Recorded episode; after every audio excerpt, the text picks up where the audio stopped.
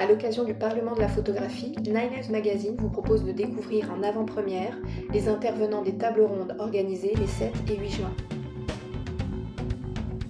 Aujourd'hui, entretien avec Anna Milone, commissaire d'exposition, et Erika Negrel, secrétaire générale du réseau Diagonal, pour parler des dynamiques de coproduction des expositions.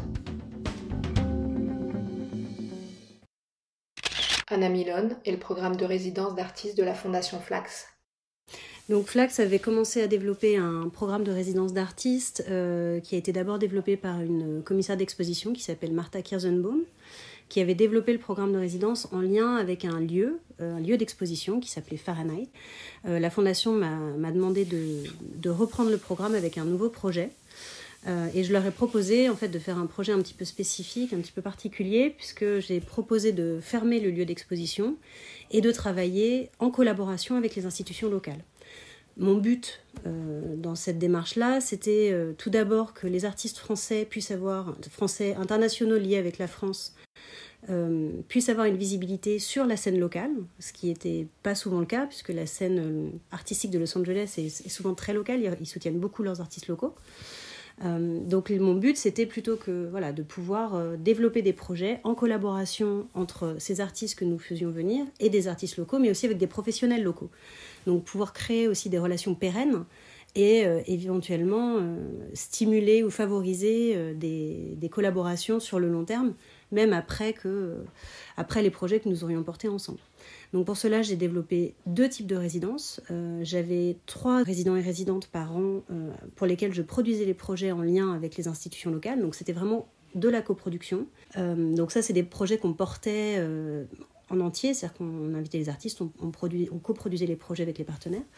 Et euh, notre ressource principale à Los Angeles, c'est qu'on disposait d'une maison où nous pouvions accueillir les artistes. Et donc, euh, pour m'assurer que cette maison ne soit à peu près jamais vide, j'ai créé un autre programme de résidence qui permettait à des artistes qui disposaient souvent de bourses et souvent de l'Institut français, euh, à venir passer du temps à Los Angeles, à occuper cet espace, à pouvoir se loger à vraiment moindre coût. Et moi, je travaillais avec eux, je les accompagnais sur leur découverte de la ville, je les présentais euh, à mes contacts locaux, je leur euh, présentais la scène locale. Donc j'avais vraiment ce travail d'accompagnement pour tous les résidents qui sont passés, qui sont passés par le programme de résidence. Un modèle de coproduction adaptable sur le territoire français alors, je ne vais pas vous mentir, si j'ai proposé de développer ce projet là-bas, à Los Angeles, c'est parce que je savais qu'il y avait des méthodologies de travail et une approche qui s'y prêtaient. Si, je n'ai pas commencé à développer un projet comme ça à Paris, parce que euh, la scène parisienne est, très très différente de celle de Los Angeles, et les institutions aussi. Elles ont des réalités qui sont très différentes. Euh, le contexte n'est pas du tout le même. En revanche, ce que j'avais pu observer à Los Angeles avant de proposer ce programme, c'est une... Euh, une approche collaborative entre les institutions. J'avais déjà compris qu'il y avait cette appétence, en tout cas, et cette, cette volonté de pouvoir travailler en collaboration. Ce que j'ai pu comprendre, en tout cas, de mon approche euh, collaborative et de coproduction à Los Angeles, c'est qu'il n'y a, pas de méthodologie euh, unique. chaque partenariat dépend des relations avec les partenaires. Chaque partenaire étant différent, ayant des buts différents, des moyens différents, des ressources différentes. Donc chaque projet en fait devait se réinventer. Les méthodologies de collaboration devaient toujours se réinventer. Il y a des règles, on va dire, euh, euh, communes qui sont euh, laisser l'espace vraiment à la co-construction, pas arriver avec un projet figé déjà construit et leur proposer tel quel, mais vraiment travailler sur un échange et co-construire le projet.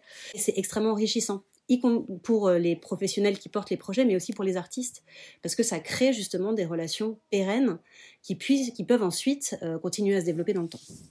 Aujourd'hui, je travaille dans un, un, contexte qui est très local, puisque je travaille pour un centre d'art municipal.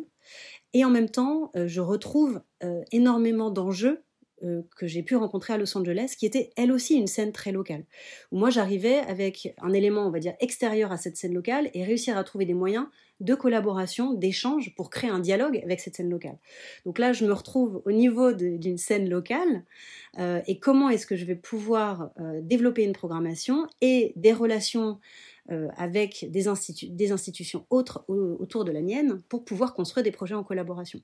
Donc euh, la question territoriale euh, municipale en France, elle est évidemment très différente de celle que j'ai pu rencontrer à Los Angeles, mais ce que je commence à faire déjà, c'est imaginer des projets en collaboration avec mes, avec mes voisins directs. C'est-à-dire que je vais travailler avec des cercles concentriques, on va dire, autour, de, autour de, du, du lieu pour lequel, pour lequel je travaille. Et en même temps, euh, j'amène évidemment mon expérience internationale, puisque je suis déjà en train de penser à un projet qui va permettre de faire un, projet en collaboration entre Los Angeles et les Lilas euh, l'année prochaine. Arriver à, petit à petit ouvrir euh, sur une démarche de collaboration, moi c'est vrai que je suis extrêmement convaincue de cette méthodologie, surtout aujourd'hui où les lieux ont de moins en moins de moyens, de moins en moins de ressources. Et le fait de travailler en collaboration, ça permet au contraire une mutualisation des ressources. Donc euh, ça, permet de travailler à plusieurs, euh, d'enrichir les projets, euh, de favoriser les artistes qui vont avoir des liens professionnels avec plusieurs institutions, de mettre en moyen évidemment, mettre en commun les ressources et les moyens. Mais pour ça, il faut travailler aussi en toute transparence. Il n'y a pas de méthodologie unique. Euh, il y a une attitude, il y a des, savoirs, euh, des savoir-faire et des savoir-être professionnels qui permettent euh, de créer ce type de collaboration. Mais il y a énormément une question de personnalité aussi, puisque ce sont toujours des personnalités qui portent des projets ensemble.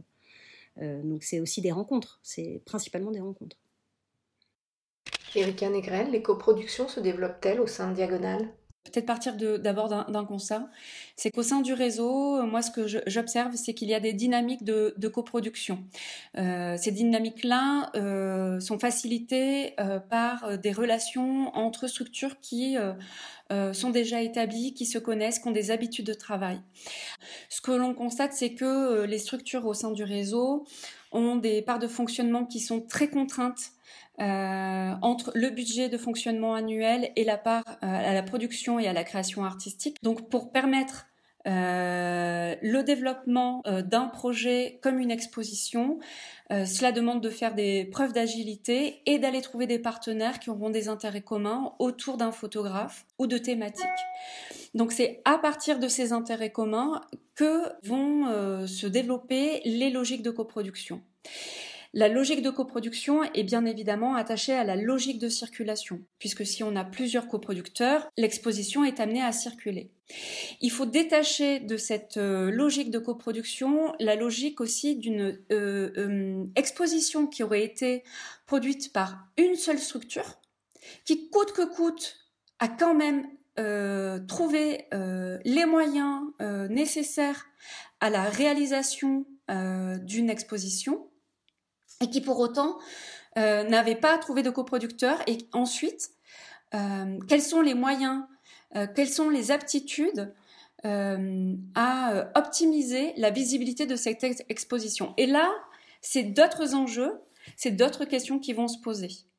Donc aujourd'hui, au sein du réseau, je suis capable de dire qu'il y a beaucoup d'expositions, par exemple, qui existent, qui sont stockées, qui sont mises en dépôt par les photographes qui ne demande qu'à être mis en circulation et, à gagner en visibilité. Donc il faut qu'on arrive à, optimiser, à dynamiser euh, la visibilité de ces expositions, ce qui n'est pas tout à fait la même chose que des dynamiques de coproduction et du coup de, visibilité d'une exposition à multiples reprises dans différents euh, lieux. Comment organiser la circulation des expositions? Je crois euh, que c'est pas compliqué de faire tourner des expositions. Ce qui euh, est nécessaire, c'est de créer de la disponibilité pour les rencontres. Euh, en réalité, c'est comment est-ce qu'on est capable de communiquer sur une exposition pour la mettre en circulation. Comment est-ce qu'on est capable de créer du temps et de la disponibilité pour aller rencontrer des partenaires. Ce qu'on voit, c'est une espèce d'accélération au travail un manque de moyens aussi au fonctionnement dans les structures. Donc, on est dans des dynamiques de, euh, de rapidité d'action.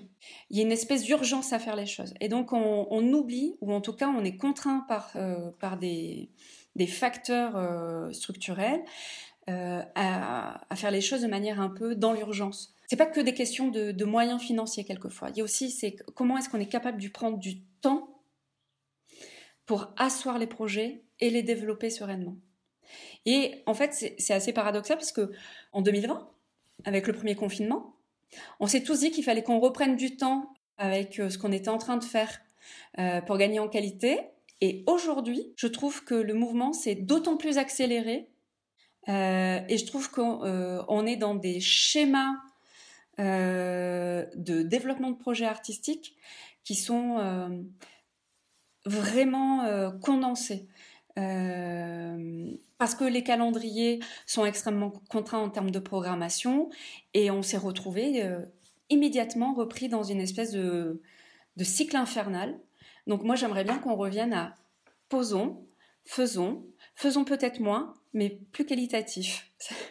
Ça demande du temps. Donc si on oublie à chaque fois ce critère de temps, ben, on se retrouve finalement à être dans des projets qui ne s'assoient pas, qui ne, qui ne se déploient moins. Donc c'est dommage.